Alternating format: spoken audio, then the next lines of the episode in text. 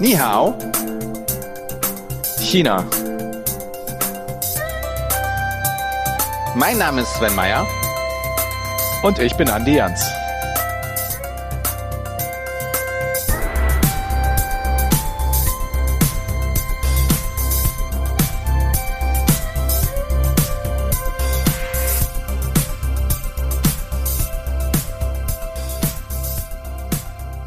Zuhörerinnen und Zuhörer, ich begrüße euch recht herzlich zum zweiten Teil unserer rollenden Reisen beim Nihao China, der Reisepodcast mit Sven Meyer und Andi Jans. Hallo. Und damit begrüße ich auch dich sehr herzlich, lieber Andi. Sei gegrüßt, lieber Sven. Ja, Teil zwei unserer rollenden Reisenfolge. Heute reden wir nicht nur über Autos, sondern auch über ein ganz anderes Fahrzeug, mit dem man von Deutschland nach China reisen kann. Sehr spannend, das ganze Thema.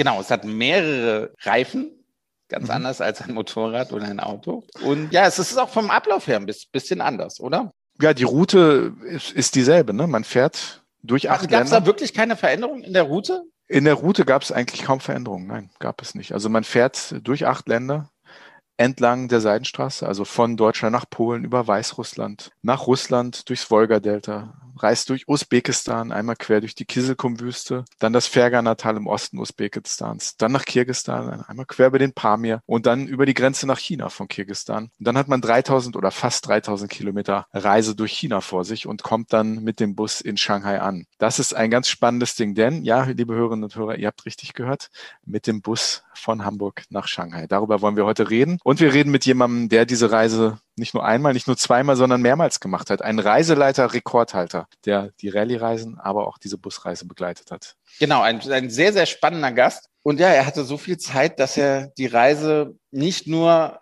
einmal von Hamburg und nach Shanghai gemacht hat, sondern auch wieder zurück. Das ist der absolute Wahnsinn. 100 mhm. Tage, mehr als 100 Tage unterwegs als Reiseleiter. Ich stelle mir das furchtbar anstrengend vor. Aber er war nicht nur Reiseleiter im Bus, sondern auch bei der Autofahrt und deswegen finde ich, ist ein sehr, sehr interessanter Gesprächspartner. Wir begrüßen recht herzlich den Reiseleiter Rainer Schelp. Hallo Rainer, schön, dass du dabei bist. Du warst ja der Reiseleiter, der wahrscheinlich am häufigsten die rollenden Reisen begleitet hat. Wie viel hast du denn schon mitgemacht? Hm, fünf an der Zahl insgesamt, ja. Fünf? Oh mein Gott, dann warst du fast ein Jahr immer entlang der Seidenstraße unterwegs. Wie lange wie lang dauert so eine Reise? Hm, von bis. Die kürzeste, in Anführungsstrichen, ist tatsächlich die Oldtimer Rallye gewesen, äh, letzte Durchführung 2019. Äh, Berlin-Peking, 51 Tage. Die längste war Hamburg, Shanghai auf der Südroute hin, auf der Nordroute zurück. Das waren 106 Tage. Also du kennst jede Bushaltestelle, jede Telefonzelle entlang der Route. Wo lang ging denn die Route? Kannst du da zu der Route was erklären? Ups, also ich kann dir zumindest mal kurz erklären, wenn wir die Gesamtpackung nehmen, was die Länder anbelangt. Der Start äh, in Hamburg dann über Polen, über Weißrussland, Ukraine, Russland, Kasachstan, Usbekistan, China, dann die Mongolei, wiederum Russland durch ganz halt Sibirien, muss ich sagen, die baltischen Staaten, wiederum Polen und dann zurück nach Hamburg. Sprachlos. Sven ist sprachlos. okay, ich schieb's noch nach. Äh, 28.473 Kilometer. Es gibt Zahlen, die haben sich mir ins Hirn gebrannt. Sehr schön. Rainer, ja, auch von meiner Seite schön, dass du dabei bist. Ähm, du bist ja über, eigentlich über das Thema China an diese Reise rangekommen und eigentlich gar nicht über das Thema Seidenstraße, auch gar nicht über das Thema Rollenreisen als solche. Ich kenne deine Geschichte ein bisschen, ich kenne auch ein bisschen deine China-Geschichte, aber vielleicht kannst du für unsere Hörerinnen und Hörer einmal kurz umreißen, wie du an dieses große rollende Reiseprojekt Seidenstraße China auf dem Landweg, wie bist du denn überhaupt rangekommen? Ehrlich gesagt, so richtig was Eigeninitiativ konnte ich dafür eigentlich gar nicht. Ich bin tatsächlich sehr, sehr lange im China-Geschäft, habe in Nord- und Südchina gelebt und studiert, äh, schon vor geraumer Zeit und äh, habe ja, Jahrzehnte eigentlich äh, Reisen nach Asien und dann im Besonderen China betreut, weil China einfach meine zweite Heimat ist. Und die Geschichte, wie ich drankam, war tatsächlich ein wenig skurril. Die möchte ich hier doch noch mal kurz erzählen, weil sie war sehr lustig. Ich war in Mannheim in einem Hotel und bereitete mich auf einen Vortrag vor. Und auf einmal bekam ich einen Anruf. Ich war jetzt auf Anrufe nicht eingestellt, die Nummer kannte ich auch nicht. Und irgendjemand erzählte mir was von Zeit. Und ich habe nur gesagt, nee, ich habe keine Zeit und habe dann aufgelegt. Und dann wurde wieder angerufen, dann hieß es, nein, nein, hier ist Zeitreisen. Äh, ich habe erst gedacht, okay, was auch immer, aber Reisen hört sich immer gut an. Und dann fragt mich eine bis dato unbekannte Stimme, äh, ob ich Interesse daran hätte, mit dem Bus nach China zu fahren. Und da habe ich in dem Hotelzimmer erstmal nach der Kamera geguckt, weil ich schon der festen Überzeugung war, dass äh, ich entweder mit einem völlig verdrogten Menschen spreche oder man mich gerade hops nehmen will. Aber ich muss gestehen, ich war sofort am Haken fand das spaßig genug. Und nach einem kurzen Telefonat war ich auch schon eine Woche später in Hamburg und saß äh, vor den beiden Chefs von Zeitreisen, vor Christoph Alexander und Bernd Loppo. Und äh, wir haben uns auf Anhieb eigentlich sehr gut verstanden. Einige Sachen waren auch da ein bisschen skurril. Man fragte mich, mich um alles in der Welt, wie ich mich auf eine Busreise von Hamburg nach Shanghai vorbereiten werde. Und das Einzige, was mir spontan einfiel, war, ähm, ich sagte den beiden, ich packe mit 52 Unterhosen ein, steige in einen Bus und fahre zur Arbeit. Und ich glaube, das war irgendwie das überzeugendste Argument. War jetzt mal im Ernst. Das war mein Ernst. es war so. Okay. Ich glaube dir das sogar. Wie hast du dich dann letztendlich auf die erste Reise vorbereitet? Ich war ja da mit involviert. Ich habe dich ja sozusagen mit in den Bus reingesetzt, als das losging in Hamburg. Was hast du gemacht, um, um dich da wirklich auch gedanklich darauf vorzubereiten? Naja gut, äh, ich, ich muss sagen, ich hatte bis dato ja über 150 Reisen begleitet. Das heißt also, äh, organisierte Touren einigermaßen in den Griff zu kriegen, das war irgendwie eh schon sehr lange sowas wie, wie mein Alltag. Die Frage war letztendlich nur, wie mache ich das bei einer Reise, die ich selber für fast undurchführbar halte. Was ich glücklicherweise schon lange nicht mehr gemacht hatte, war wirklich jede Eventualität vorwegzunehmen. Das geht bei einer klassischen Drei-Wochen-Reise schon nicht, bei einer solchen, man muss es sagen, Reise mit Expeditionscharakter über und das, das Dauerthema, so viele Grenzen, kann man sich wirklich nicht vorbereiten. Äh, die Vorbereitungen waren im Vorfeld so weit wie möglich gediehen, aber das heißt ja noch nicht, dass nicht jeden Tag Überraschung auf einen zukommt, mit denen man nicht gerechnet hat. Ganz kurz, darf ich dich unterbrechen? Was, was sind denn so alltägliche Überraschungen? Oh, ich weiß gar nicht, wo ich da anfangen soll. Man muss einfach mal überlegen, was eigentlich allein die technischen Voraussetzungen sind, dass so ein Bus in diese ganzen Länder einreisen darf. Festzustellen bei der Einreise in China, äh, mitten im Nichts. Also wer den Grenzübergang äh, Kirgistan-China kennt, der weiß, da ist wirklich nichts. Und da wird bei der Inspektion festgestellt, dass in chinesischer Vorschrift ein Feuerlöscher fehlt. Dann hat man ein Thema. Im Feuerlöscherschnitzen bin ich nicht gerade der Riesenprofi. Äh, und natürlich allgemeine Unterlagen, Papiere, jedweder Couleur wenn so eine Reise gestartet ist, dann sind ja schon äh, tatsächlich im Vorfeld, Monate vorher, viele Dinge umgesetzt worden. Es gilt, äh, unglaublich viele Genehmigungen einzuholen. Nur in der Zeit haben sich schon wieder viele Dinge und Vorschriften geändert. Und dann steht man an der Grenze, dann steht man bei der Einreise. Und in dem Moment heißt es halt, äh, da fehlt aber Formblatt 0815. Und schon hat man verloren und geht die Diskutiererei los. Und es gab Situationen, wo daran fast eine Reise mal komplett gescheitert wäre, das muss ich wirklich sagen. Wie viel Respekt hattest du vor der ersten Reise? Also ich möchte definitiv nicht von Angst reden, weil du bist ein sehr, sehr erfahrener Reiseleiter. Und hat sich das so ein bisschen gelegt. Bist du bei Folge 5 jetzt schon ein bisschen, bisschen relaxter an die Sache rangegangen? Naja, Angst, du sagst es schon, Sven, äh, trifft es sicherlich nicht. Das war die Herausforderung, die mich eigentlich foppte daran. Mhm. Ich war fast mehr der Überzeugung, dass eine solche Reise aufgrund der Streckenführung nicht durchführbar ist. Aber dann der Erste zu sein, der sowas tatsächlich mal macht und auch zu erleben, was auf einen zukommen kann, ist etwas, was mich eher anspornt. Ich habe ja nie im Warmwassertourismus gearbeitet. Das war ja tatsächlich nie mein Hintergrund. Und es sind die Herausforderungen und äh, natürlich die Überzeugung, irgendwie geht's immer weiter. Du hast ja im Endeffekt einen Weltrekord aufgestellt, gemeinsam mit Wolfgang Pohl, besagte Reise von Hamburg nach Shanghai und zurück, also hin über die Seidenstraße, zurück über die transsibirische Route. 106 Tage. Ich habe dich ja einen Teil dieser Route erlebt. Wir sind gemeinsam von Xi'an nach Shanghai gefahren. Du hattest dann aber noch die Rückreise vor dir. Wir haben uns dann in Hamburg wieder getroffen. Da sahst du ein bisschen angekratzt aus. Aber kannst du ein bisschen beschreiben, wie was, was, was so, so in so einem vorgeht, wenn man 106 Tage Reise vor sich hat? Naja, die, die Sache ist natürlich ein bisschen die, man muss sich überlegen, dass man sowieso auf einer äh, solchen Reise quasi wirklich keine Intimsphäre hat. Du hast äh, ganz, ganz wenige freie Minuten.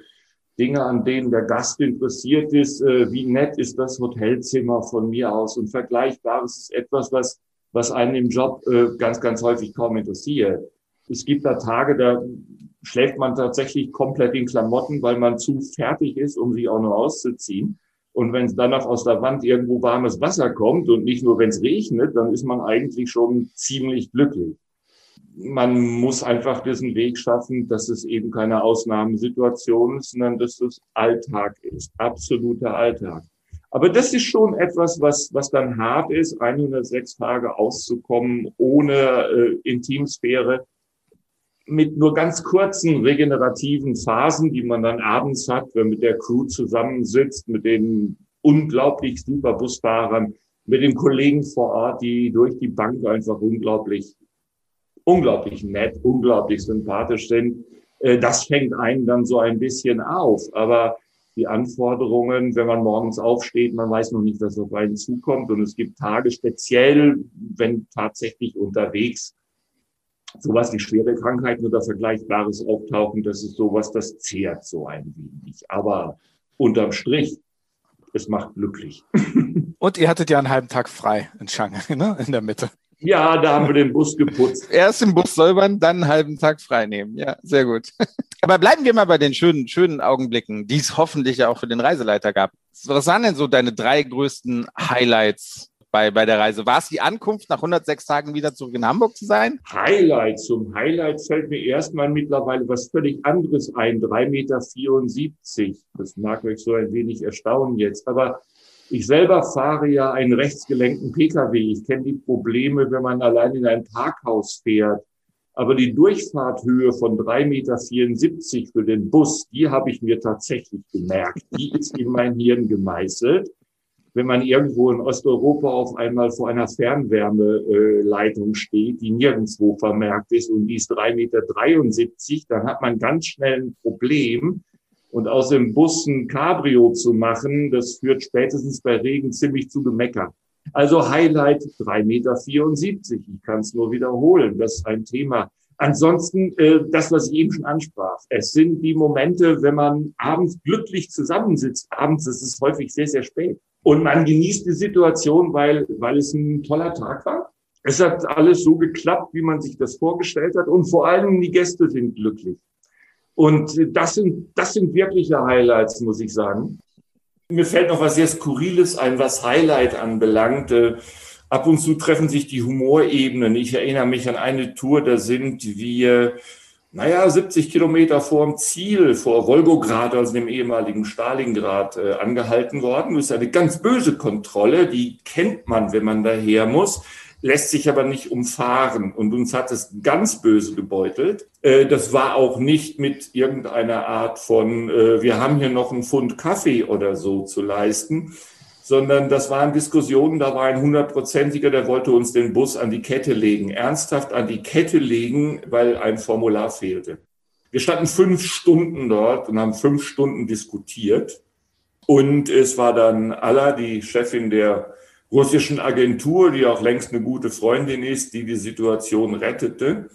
Aber äh, ihre Bemerkung, die habe ich wirklich nie vergessen, nach diesen fünf Stunden, die elendiglich an den Nerven gezerrt haben. Die Gäste saßen im Bus, hatten natürlich keine Ahnung, was da draußen vor sich ging.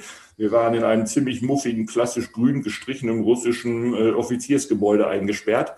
Und auf einmal sagt Allah zu mir, das ist den Deutschen vor 70 Jahren schon mal so ergangen. Ich muss gestehen, das war ein Highlight.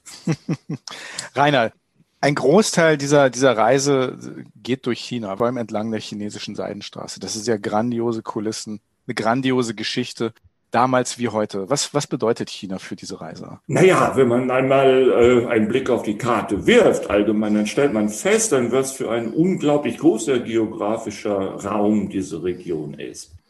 Es schließen sich zwei Wüsten an, es ist die Taklamakan wie auch die Gobi, die durchquert werden muss. Überfliegen geht da fast noch schnell. Das Ganze mit dem Bus zu machen, ist schon eine echte Herausforderung. Aber du hast es eben schon angesprochen, dadurch, dass natürlich es äh, sehr, sehr viele Kultstätten unterwegs gibt, ja auch mit Bezogenheit äh, durchaus zu Deutschland. Ich denke an die Höhlen von Don Juan, von Besa Klick, Albert von Le Coq, Berlin. Ähm, das sind natürlich so Dinge, die bleiben absolut hängen, das muss man sagen, ja. Der Nordwesten Chinas äh, hat sehr, sehr viele Besonderheiten, fraglos.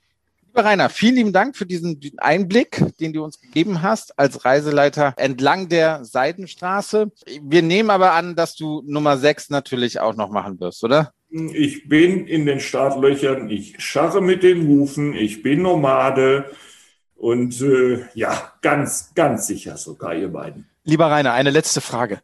Wer hat, als du so lange weg warst, deinen Briefkasten geleert? Das habe ich ganz anders gemacht. Äh, ich habe da einen Fellsack aus der Mongolei, den habe ich einfach zugenäht. Dann weiß der Briefträger immer Bescheid.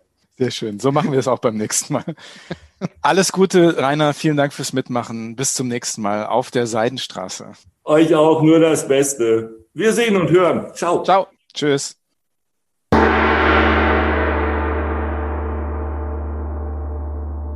Ja, furchtbar spannend, was, was Rainer erzählt hat. Ich, ich glaube, man muss auch ein bisschen verrückt sein, oder? Um all diese Reisen immer wieder zu begleiten. Aber spannende Geschichten, die man dann auf jeden Fall erzählen kann. Auf jeden Fall. Man muss nicht nur ein bisschen verrückt sein, um diese Reisen zu begleiten. Ich glaube, man muss auch ein bisschen, ein bisschen, was heißt ein bisschen? Man muss großen Abenteuergeist auch als, als, als Reisender haben, um sich auf diese langen Reisen zu begeben. Die pushen einen ja wirklich, ich will nicht sagen ans Limit, aber sie pushen einen, weil man so viele Länder, so viele Kulturen durchfährt und weil man natürlich jeden Tag unterwegs ist und, und das ist ja auf einer normalen Rundreise hat man das vielleicht auf über eine Woche hinweg, zwei Wochen, vielleicht drei Wochen, aber man ist ja wirklich sechs Wochen unterwegs auf diesen langen Autoreisen. Ne? Ja. Und auch auf und, der Busreise. Und auch auf der Busreise. Und ich könnte mir keinen besseren Reiseleiter als, als den lieben Rainer vorstellen. Definitiv nicht. Andi, ich habe aber noch mal eine Frage, weil das haben wir noch, noch gar nicht so, so besprochen. Egal ob jetzt Bus oder, oder die Oldtimer Rallye, wo übernachtet man eigentlich? Man übernachtet ja nicht, also wenn man die Bus fährt, man übernachtet nicht im Bus, oder? Obwohl das ja so ein VIP-Bus ist, aber da, wo, wo ist das mit in der Wüste? Also grundsätzlich als, als ehemaliger Reiseveranstalter muss ich dich auch korrigieren. Es gibt keine VIPs. Jeder Gast ist VIP. Oh, sehr gut. Aber im Bus ist es natürlich so, ähm, wie, wie, wie wir ja schon erwähnt haben, dass wir diesen Bus anders konfiguriert haben. Ne, wir haben jede zweite Sitzreise haben wir rausgenommen damals, ne, so dass die Gäste sehr viel Platz hatten. Das heißt, ein Bus, in dem normalerweise 52 Gäste sitzen konnten, war dann für 26 Gäste ausgelegt, so dass mehr Platz war. Sozusagen eine Art Business Class Konfiguration mit sehr viel Beinfreiheit, mit abschließbaren Schubladen, mit einer Ablage für Zeitschriften, ähm, Getränkehalter etc. Also sehr komfortabel ausgelegt, aber der Bus war nicht ausgerichtet, äh, um darin zu schlafen. Natürlich im Nickerchen, lehne zurück, kann man alles ganz gut machen, aber natürlich haben wir auf diesen Reisen abends in Hotels übernachtet. In der Regel haben wir versucht, das beste Hotel am Ort zu bekommen, aber natürlich, wenn man dann durch Zentralasien fährt, auch durch kleinere Orte, hat man nicht immer Fünf-Sterne-Hotels am Mann und manchmal muss man auch in etwas einfacheren Unterkünften dann unterkommen, was aber natürlich alles wieder zum Abenteuer und Expeditionscharakter, wie der Rainer das so schön genannt hat, dieser Reise beiträgt. Und ich glaube, bei der Oldtimer-Fahrt waren sogar Zeltübernachtungen mit dabei, oder? Genau, punktuell auch Jotenübernachtungen, aber nicht auf allen Reisen. Ja, okay. Aber es ist ja auch Abenteuer, ne? Also ge gehört für mich absolut mit dazu und, und wäre sicherlich auch ein Highlight unter dem Sternenhimmel, Lagerfeuer und sowas, hört sich ja auch schön an. Ganz genau, ganz genau. Und, und natürlich die Rallye-Reisen sehr spannend, weil natürlich auch so viele schöne Autos, schöne alte Autos dabei waren. Also vor allem bei den Oldtimern natürlich die Klassiker, die alten Mercedes SL, SEL aus den 70er Jahren, alte Porsche aus den 60er und 70er Jahren, aber teilweise auch Autos aus den 40er und 50er Jahren, alte Volvos, alte Citroëns. Also wirklich ganz wunderbare Autos, die diese Reise gemacht haben. Und da gibt es auch ganz tolle Bilder dieser Autos, wie sie durch diese atemberaubenden Landschaften in Zentralasien, aber auch durch China fahren. Und ja, sehr, sehr, sehr, sehr schön. Eine sehr schöne Reise. Aber lass uns mal zu, zur Busreise kommen. Das war ja auch ein sehr, sehr spannendes Projekt. Das kam nach den, nach den Oldtimer-Rallyes. Und die habt ihr ja nicht, nicht ganz alleine gemacht, oder? Ihr habt euch einen sehr schönen äh, Vertriebspartner gesucht und gefunden. Jawohl. Oder ihr genau. habt euch selbst gefunden. Genau, man hat gleichzeitig. Sich, man hat sich gefunden, genau. Wir haben bei China Tours damals schon mit Zeitreisen zusammengearbeitet. Aber dann kam diese Idee mit der Busreise und natürlich die Zeit, mit seinem eigenen Reiseveranstalter Zeitreisen war für uns dann prädestinierter Partner, weil natürlich dadurch, anders als bei einer Rallye-Reise, nochmal ein ganz anderes Reiseprodukt in Anführungsstrichen draus geworden ist. Denn die Zeit und Zeitreisen haben äh, maßgeblich daran mitgewirkt, dass diese Reise auch inhaltlich nochmal was ganz anderes wurde. Denn in den einzelnen Ländern sind dann punktuell die Korrespondenten, die Länderkorrespondenten der Zeit dazugekommen und haben diese Reise begleitet und haben referiert, standen den Gästen mit Fragen zur Seite über die Länder, durch die sie gefahren sind. Das war wirklich inhaltlich dann nochmal etwas ganz anderes und sehr, sehr, sehr interessant, diese Korrespondenten dabei zu haben. Ja, sicherlich auch eine sehr, sehr spannende Reise. Und ich freue mich, dass wir heute mit Christopher Alexander reden, der Leiter von Zeitreisen in Hamburg. Und ja, er war auch von Anfang an mit dabei und ich freue mich auf das interessante Gespräch.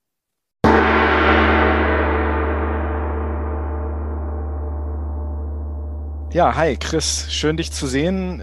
Danke, dass du dabei bist. Als wir uns das letzte Mal gesehen haben, stecken wir eigentlich mittendrin in der Planung für die Busreise Hamburg-Shanghai. Ich bei China Tours, du natürlich bei Zeitreisen. Das ist jetzt eine Weile her. Das war oder wäre Auflage 5 gewesen. Ich glaube, die, wie geht's dir? Wie ist es dir ergangen? Und, und meine große Frage, wie hast du damals, ganz am Anfang, ähm, so die Genese dieser Reise wahrgenommen? Ich kann mich ehrlich gesagt gar nicht mehr wirklich dran erinnern, weil das einfach so ein Rush war, diese Reise mit euch gemeinsam zu machen. Ne? Wie war das für dich damals? Ne? Ja, erstmal ähm, vielen Dank, dass ich bei euch sein darf, Andi und äh, Sven ja auch.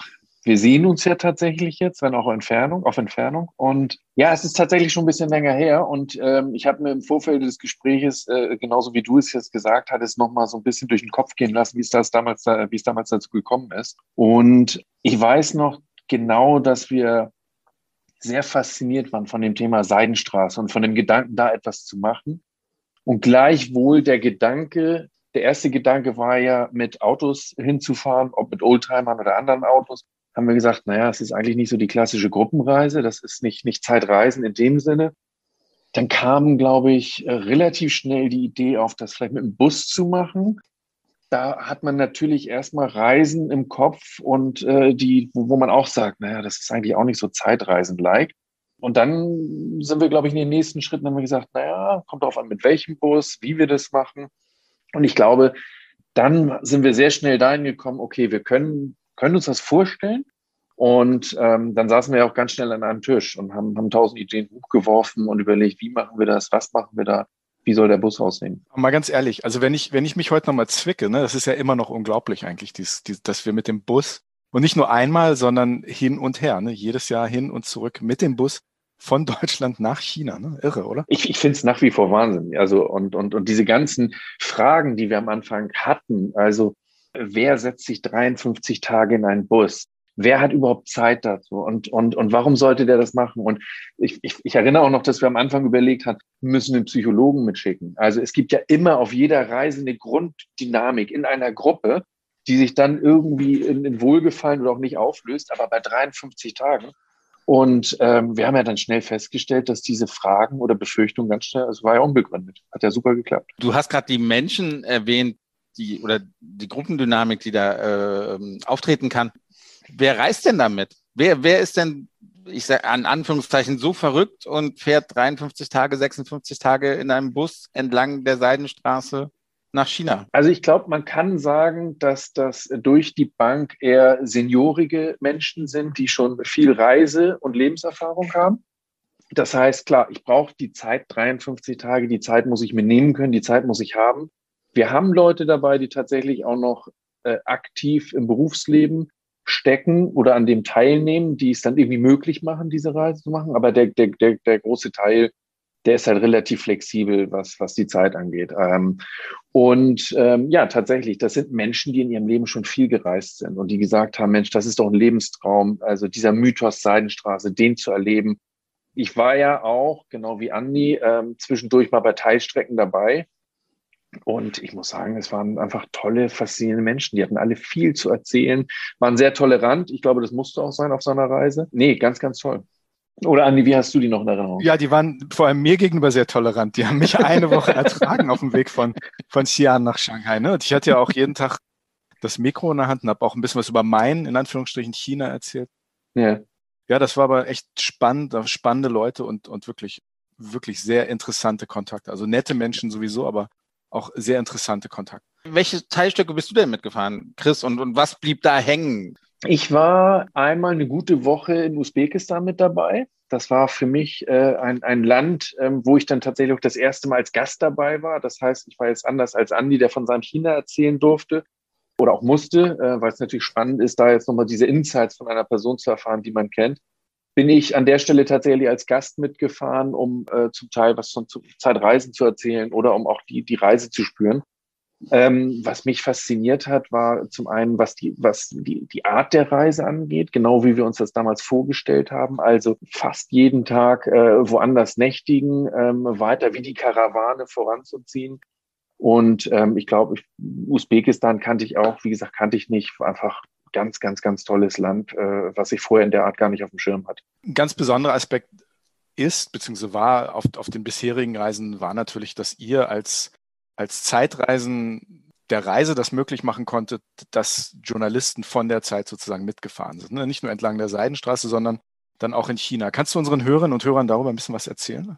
Gerne. Also tatsächlich, wir versuchen äh, auf dieser Strecke von Hamburg nach Shanghai verschiedene Redakteure oder Korrespondenten für, für kürzere Zeiträume oder auch je nachdem, wie sie Zeit haben, mit an Bord zu holen. Als Beispiel in Usbekistan, als ich dabei war, äh, äh, war Michael Thumann mit dabei, seinerzeit Korrespondent oder beziehungsweise vorher Korrespondent einmal in Moskau, aber auch in Istanbul gewesen und hat dort einfach tagtäglich an Bord oder auch beim Abendessen aus diesen Zeiten erzählt, aber auch wie er die aktuelle Lage einsieht. Also es ist so ein bisschen als Ergänzung zu den Reiseleitern, die übrigens auch große Klasse waren, diese geopolitische Einordnung. Und das ist auch etwas, wo ich sagen muss, da habe ich meine Kollegen von einer ganz anderen Seite noch kennengelernt. Also es ist ja auch nicht so, dass wir alle in einem Büro sitzen. Ich lese äh, die Sachen von den Kollegen, lernen sie kennen.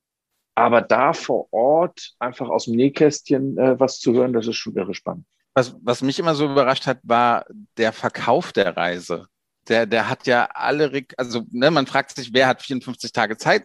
Es kostet ja auch jetzt ein paar Mark 50, aber er hat alle Rekorde gebrochen, oder? Ja, ich musste gerade so ein bisschen schmunzeln, weil, weil ich Andi gesehen habe, der auch schmunzelte, weil, weil wir natürlich, wir waren damals von dieser Idee begeistert und wir haben auch gesagt, das ist ja der Wahnsinn, 53 Tage und dann Mensch, da haben wir die Korrespondenten dabei und wir haben uns irre viel Mühe mit den Reiseleitern gegeben und so weiter. Und trotzdem bleiben diese Fragen, naja, ab wann können wir das durchführen und so weiter und so fort. Und ja, was die Vermarktung angeht, haben wir gesagt, okay, es ist ein erklärungsbedürftiges Produkt. So, dafür muss man auch kein Marketing-Genie sein. Und ähm, dann haben wir gesagt, okay, dann, dann lasst uns ein bisschen Geld in die Hand nehmen und ähm, ein bisschen aufwendiger kommunizieren. Wir haben damals einen Achtseiter produziert, DIN A4, und haben diese Reise vorgestellt, die 53 Tage. Wir haben gesagt, wer ist wo an Bord? Wir haben eine Karte mit drin, haben gesagt, wie läuft das mit den Koffern, übernachten und so weiter, weil die Fragen sind ja dann auch, muss ich im Bus schlafen? Nein, wir steigen abends aus, gehen in ein schönes Hotel. Diesen Achtseiter haben wir der Zeit beigelegt. Die Zeit erscheint donnerstags und ähm, wie gesagt, wir haben einen großen, tollen Bus umgebaut oder beziehungsweise Sitzreihen rausgezogen und gesagt, wir fahren mit maximal 26 Leuten.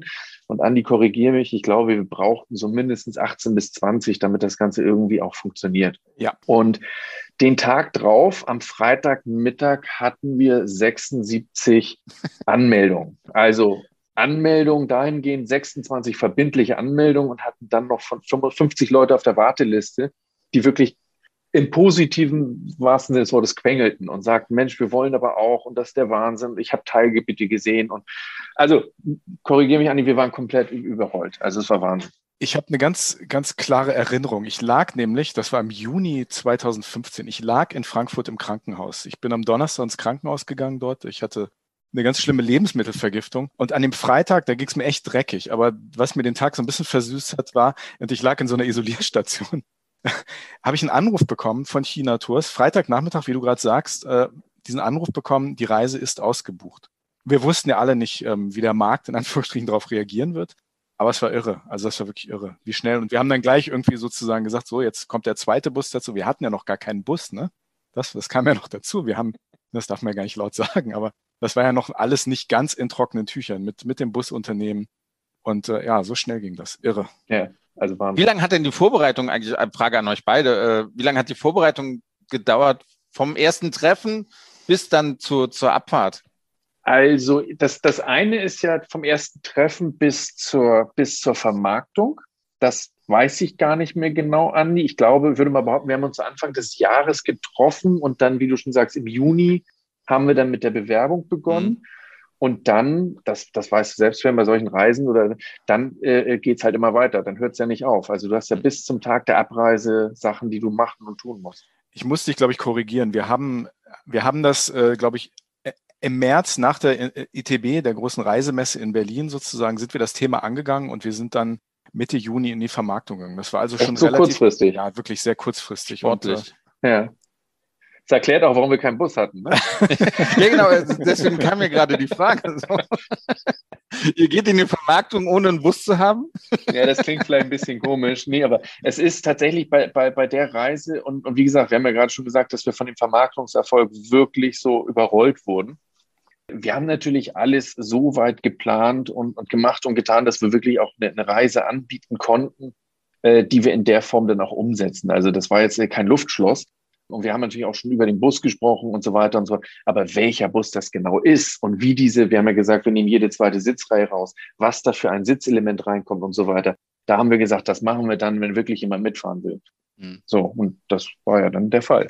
Ein knappes Jahr nachdem diese Reise sozusagen ausverkauft war, ging es dann auch los. Und dann standen wir vor dem Pressehaus der Zeit ähm, mit Dr. Theo Sommer, ehemaligem Chefredakteur und, und euch und, und Presse. Fernsehen war, glaube ich, auch da und, und los ging's. Ne? Und also ein, wirklich ein großer Erfolg geworden. Chris, ähm, wie nervös warst du denn vor der ersten Abreise? Ich kann mich noch selbst daran erinnern, ich war mega nervös und ich habe mich total gefreut, als die Reise vorbei war für die Gäste. Die Gäste haben sich nicht gefreut, aber ich habe mich gefreut, als die erste Reise vorbei war. Wie hast du das wahrgenommen? Ich glaube tatsächlich, ich war gar nicht so nervös, in dem Sinne, dass was schief gehen könnte ich hatte einfach eine irre Vorfreude und ich war so stolz, dass wir so viele Leute mobilisieren konnten, die diese Reise antreten. Und ich glaube einfach, dass diese Vorfreude stärker war als die Nervosität, ist einfach dem geschuldet, dass wir mit, mit euch einfach einen Partner hatten, der, der auf dieser Strecke schon x-mal mit Oldtimern gefahren ist oder mit anderen Wagen. Und also es ist ja nicht komplettes Neuland gewesen. Wir hatten ja da wirklich Kompetenz an unserer Seite. Und ja, und das haben wir ja auch gemerkt bei der allerersten Busreise, so ein ähm, großer Bus ist was anderes als, als ein Pkw. Das hat man vor allen Dingen gemerkt auf, auf den Schotterpisten in Kasachstan. Ähm, aber unterm Strich war ich mir ziemlich sicher, dass wir das, was wir da tun, dass, dass, dass wir wissen, was wir da tun, dass das klappt. So, und am Ende, ja, vielleicht wusstest du mehr als ich zu dem Zeitpunkt, aber ich war der festen Überzeugung, das läuft super. Ja, manchmal wussten wir ein ganz bisschen mehr als ihr. Ja, okay. Aber das ist dann nochmal die Frage, was, was kommuniziert man? Ne? Nicht, nicht, jedes kleine Problem muss zu einem großen Problem werden. Ne? Nein, und wir haben ja, wir haben ja auch, das muss man ja auch sagen, also wir haben ja auch eine, eine Expeditionsreise, eine, eine neue Reise, das haben wir allen Gästen damals gesagt. Es, wir haben Erfahrung auf diesem Gebiet. Ihr kennt die Region, ihr kennt die Hotels, die Incoming-Agentur, mit denen wir zusammen gearbeitet haben. Die kanntet ihr. Also das, das hatte schon alles Hand und Fuß. Wir haben aber auch gesagt, wir sind die Strecke noch nicht mit dem Bus gefahren. Also es kann einfach mal sein, dass an einer oder anderen Stelle äh, wir Erfahrungen machen müssen, die wir mit den Gästen zusammen machen. Und ich glaube, das war für manche Gäste, war das tatsächlich auch so ein bisschen der Reiz zu sagen, wow, das ist jetzt nicht etwas, wo, wo 150 Prozent komplett durch sind und jeder weiß, was jeden Tag, jede Minute passiert. Es war bei uns, für uns auch, muss ich auch den Ball zurückspielen, für uns, das war ja jetzt auch ein ganz neues Produkt, weil natürlich der, der inhaltliche Anspruch von der Zeit und von Zeitreisen uns natürlich auch äh, nochmal herausgefordert hat, ne? dass man sozusagen nicht einfach nur Leute, die Korrespondenten mit an Bord nimmt, sondern dass man natürlich die richtigen Reiseleiter hat. Dann hatten wir natürlich mit dem Rainer Schelp, mit dem wir für diesen Podcast ja auch sprechen, ähm, Top-Mann dabei, Wolfgang Pohl, also Leute, die sich auch inhaltlich sehr gut eingebracht haben. Dann natürlich die lokalen Reiseleiter, aber es war natürlich inhaltlich nochmal eine ganz andere Geschichte als, als eine Oldtimer-Rallye wo sozusagen, ne, da geht es ums Fahren, um das Erleben, aber da geht es dann nicht zwingend, zwingend darum, dass die Menschen unterwegs nochmal noch mal was über die Region als solche lernen. Ne? Also nochmal ein ganz ja. anderer Schnack für uns. Ja. ja, aber es hat von Anfang an sehr gut geklappt. Also ich glaube, die, die, die, die Korrekturen oder Verbesserungen von der ersten Reise an, natürlich kann man immer ein bisschen links und ein bisschen rechts was machen, aber ich glaube, wir haben von Anfang an sehr schnell eine Punktlandung gehabt. Und das äh, hat ja auch die erste Gruppe gezeigt, die in Shanghai gar nicht aussteigen wollte. Hm. Also diese Befürchtung, die Leute äh, würden die 53 Tage nicht durchhalten, die kehrte sich am Ende um. Und ich weiß noch genau, das hatte, hatte Rainer mir auch erzählt, dass als die in Shanghai angekommen sind, gesagt, bitte fahrt weiter. Wir, ist, mir, ist uns völlig egal, wo ihr jetzt hinfahrt, aber wir wollen unseren Bus nicht verlassen. Hm. Und ich glaube, einfach ein größeres Lob kannst du gar nicht bekommen für die Umsetzung. Absolut. Also von meiner Seite großen Respekt an euch beide. Ihr habt es ja komplett alleine organisiert, oder? Wie sehe ich das? naja, in Teilen, Andi, oder? Nein, also ich glaube, ich glaube, man, man, man muss da ganz deutlich sagen, eine, eine solche Reise, die, die, die, die machst du nicht alleine, die machst du nicht zu fünf, da ist ein großes Team dahinter, also sowohl auf der Seite von, von, von China-Tours ähm, als auch auf der Seite bei Zeitreisen. Das ist das Zusammenspiel von Konzeption, das ist mit der Kontakt mit den Leuten vor Ort, äh, mit dem Bus, den haben wir ja vorhin schon erwähnt. Das sind also, ich glaube, das sind zwei Millionen Kleinigkeiten, die, an die da gedacht werden muss. Und das kannst du mit einem kleinen Team gar nicht stemmen.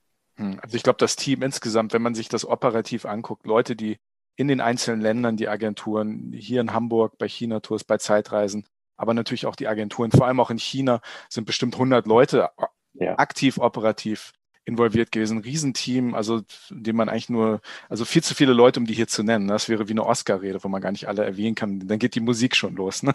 Ja, ja. Also und von daher dann vielleicht einfach Dank an all die, die da beteiligt waren und jetzt hier vielleicht zuhören. Das heißt, vielen Dank an alle. Ne?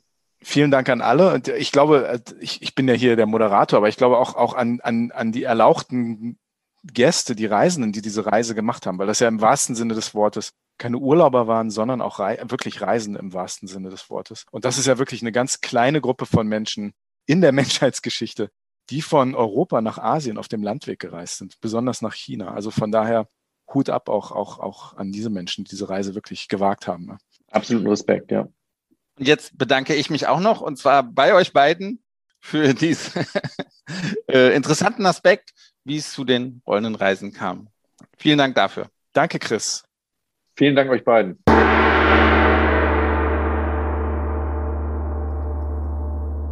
Sven, ich würde sagen, diese Podcast-Folge in zwei Teilen ist wie im Flug vergangen. Aber nein, sie ist vergangen wie eine ganz tolle Reise von Deutschland nach China auf dem Weg der neuen und alten Seidenstraße super spannend, auch wenn es ein Thema war, mit dem ich relativ gut vertraut bin, war das für mich schön, mit all diesen Menschen zu reden und nochmal diese tollen Reisen Revue passieren zu lassen. Wie war es für dich? Das das Lustige, das müssen ja unsere Zuhörerinnen und Zuhörer eigentlich auch erfahren. Es ist, war ja geplant, dass, dass wir nur eine Folge daraus machen.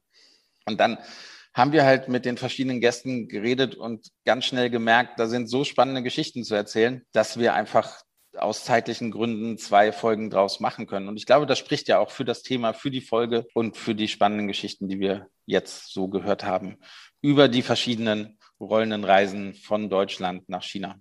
Absolut. Wir hätten wahrscheinlich eine zwölfteilige Serie daraus machen können. Wäre auch sehr spannend gewesen, aber die Zeit treibt uns. Es war sehr schön. Es war sehr schön, mit dir darüber zu reden. Und liebe Hörerinnen und Hörer, wenn es euch Freude gemacht hat, würden wir uns natürlich sehr freuen, wenn ihr wieder dabei seid bei der nächsten Folge von Nihao China, der China-Podcast mit Sven Meyer und Andi Jans.